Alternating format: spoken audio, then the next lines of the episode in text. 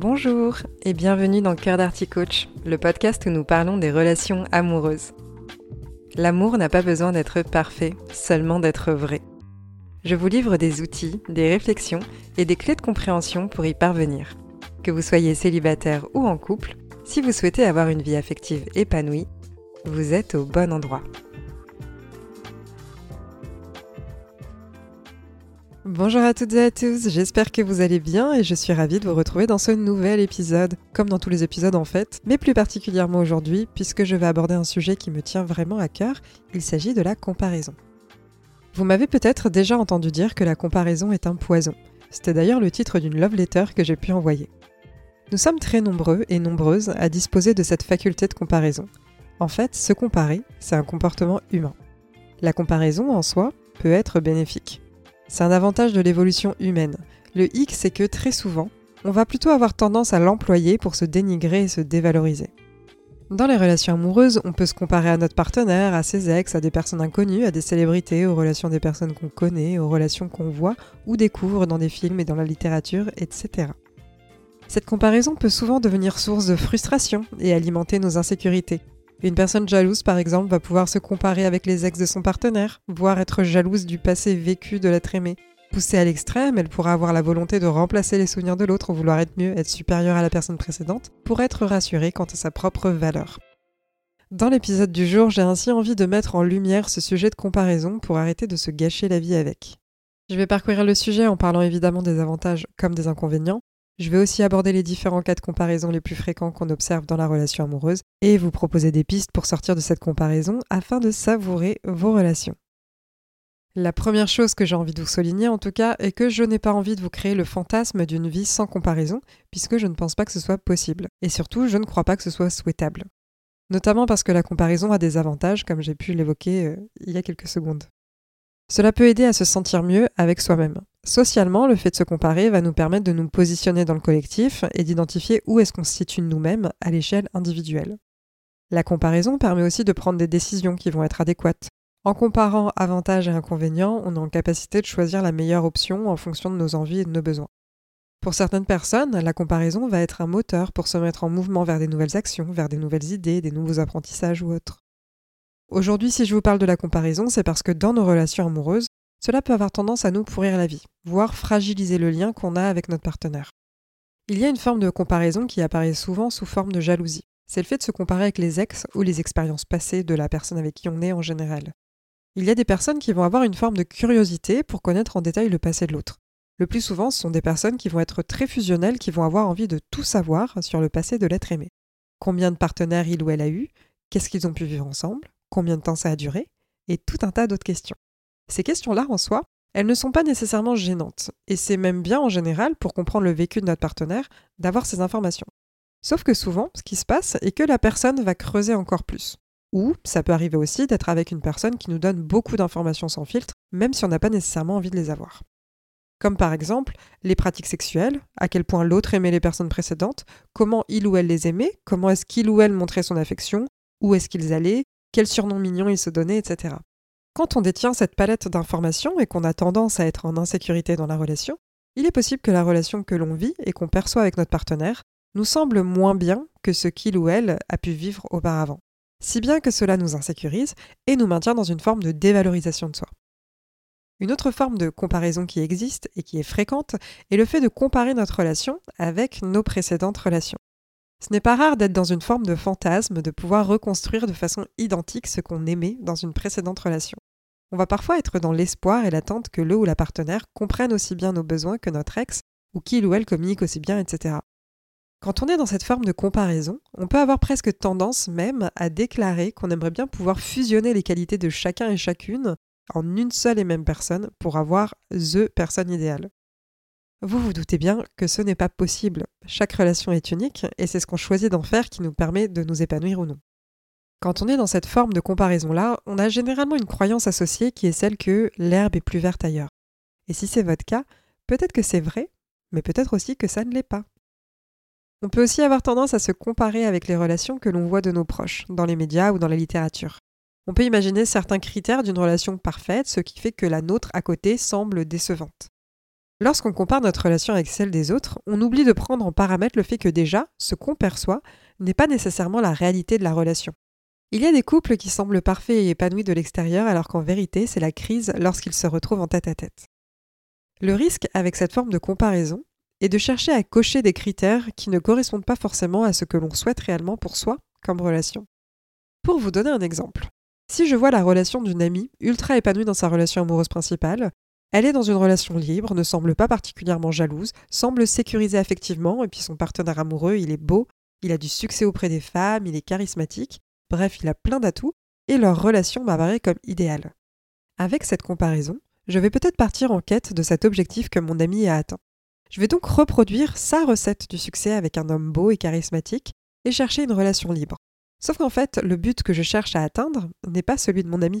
Je n'ai pas nécessairement la même orientation relationnelle, et les critères que j'ai perçus de son partenaire euh, sont aveuglants d'admiration, et j'en oublie finalement ceux qui sont vraiment essentiels pour moi. Je pars donc en quête d'un objectif qui n'est pas le mien. Mon objectif pourrait être par exemple la sécurité affective, et comme mon ami l'a atteint, j'associe sa réussite à ce que je perçois, mais il existe plusieurs façons d'atteindre un même objectif. Ce que je veux dire par là, c'est que quand on compare trop notre relation avec celle des autres, on peut tomber dans une forme de vision irréaliste de la relation amoureuse. On peut tirer des conclusions hâtives comme ce n'est pas la bonne personne, ce n'est pas la bonne relation, le timing n'est pas bon, je ne suis pas encore prêt ou prête. Et personnellement, je trouve que c'est dommage de passer à côté d'une potentielle belle relation parce qu'on est trop occupé à regarder le beau jardin fleuri du voisin plutôt que de commencer à planter soi-même quelques graines dans le nôtre et en prendre soin. Mais maintenant que je vous ai dit tout ça, c'est bien beau, mais comment est-ce qu'on décroche de la comparaison? Déjà, la première chose qu'on peut faire, c'est changer son cadre de référence. C'est-à-dire que quand on se compare, on va avoir tendance à se comparer avec juste un aspect une facette de la personnalité d'une personne ou d'une situation. Je peux par exemple me dire Waouh, son ex était tellement plus intelligente que moi, elle était douée, plus accomplie professionnellement parlant, mon partenaire l'admirait sûrement beaucoup plus que moi il ne m'admire. En premier, ce qui est intéressant à relever avec cette phrase est que je tire une conclusion qui n'est pas nécessairement en lien avec mon postulat de départ. En soi, il n'y a rien qui prouve que l'admiration de mon partenaire est conditionnée par la réussite professionnelle d'une personne. Ensuite, je parle d'intelligence. Je dis elle était tellement plus intelligente que moi. Mais il existe diverses formes d'intelligence, donc finalement, à laquelle est-ce que je fais référence? Je ne sais pas. Et je me concentre sur la réussite professionnelle de l'autre, mais peut-être qu'en fait son ex-partenaire était invivable au quotidien et passait son temps à lui faire des reproches. Ce que je veux dire par là, c'est que si on veut vraiment faire une comparaison qui soit juste à ce moment-là, comparons avec l'ensemble de la situation. Il faudrait prendre en compte nos vécus respectifs avec notre enfance, nos relations interpersonnelles, nos expériences, etc. Il faudrait aussi prendre en compte nos valeurs, nos qualités, nos défauts et comparer point par point. Là, on se rendrait compte que oui, l'autre est peut-être meilleur que nous sur certains points, mais il y a aussi des points pour lesquels on est meilleur. Pour moi, c'est vraiment un non-sens de se comparer avec quelqu'un, car on n'a pas la même histoire de vie. Elles sont souvent radicalement différentes, donc c'est évident qu'on n'a pas la même façon d'aborder la relation amoureuse ou de s'être développé personnellement. C'est d'ailleurs pour cela que vous avez peut-être déjà entendu que la meilleure comparaison possible, ou la plus juste en tout cas, est avec une version de nous du passé. Et cette comparaison-là, elle nous permet d'observer notre évolution ainsi que le chemin parcouru d'une façon qui va être bienveillante et constructive. Un autre angle pour sortir de la comparaison est de renforcer son estime de soi. Très souvent, la comparaison vient nous dénigrer et aussi appuyer notre biais de confirmation. Si on pense ne pas être assez bien, que notre partenaire va nous abandonner ou autre, on va chercher des comparaisons qui nous permettent de l'affirmer. Cela peut être en regardant des relations extérieures, en se disant que la relation qu'on a semble plate ou alors qu'il ou elle va nous quitter. Ou cela peut être en se comparant avec des ex ou n'importe quelle personne que l'on croise ou que l'on connaît. On peut se dire qu'on est nul comparé à cette personne, et on vient ainsi renforcer la croyance qu'on n'est pas à la hauteur. Quand on est dans cette forme de comparaison, on peut avoir tendance à rabaisser les autres, à croire qu'il faudrait que notre partenaire affirme que les autres sont moins bien que nous pour qu'on se sente en sécurité dans la relation. Ce qu'il me semble donc essentiel est de rappeler qu'on a tous quelque chose que quelqu'un peut envier. On croit parfois qu'être meilleur va venir nous sécuriser. C'est-à-dire que si notre partenaire dit d'une mal d'une personne, de son ex ou la rabaisse, cela va venir gonfler notre valeur ou notre potentiel relationnel. Pourtant, peu importe la façon dont l'autre choisit de parler de son ex ou d'une personne lambda, notre valeur est inchangée. Il peut y avoir plus beau ou plus belle que nous, sans que nous perdions notre beauté personnelle. Nous avons nos propres qualités et nos propres atouts. Les raisons pour lesquelles on nous aime sont des raisons différentes pour lesquelles notre partenaire a pu aimer un ou une autre. Chaque relation est différente. D'autant plus que lorsque l'on se compare avec les ex, on omet un point essentiel qui est qu'en attendant, la relation s'est arrêtée. Et celle-ci s'est arrêtée pour des raisons, et elle ne fonctionnait pas. Donc pourquoi chercher à être un peu plus comme une personne avec qui notre partenaire n'a pas envie de relationner? La relation que l'on construit aujourd'hui est forcément différente de celle d'un ou d'une ex. Ce n'est ni moins bien, ni meilleur, c'est simplement différent. Une autre façon de sortir de la comparaison négative et dévalorisante va être de choisir une posture de gratitude.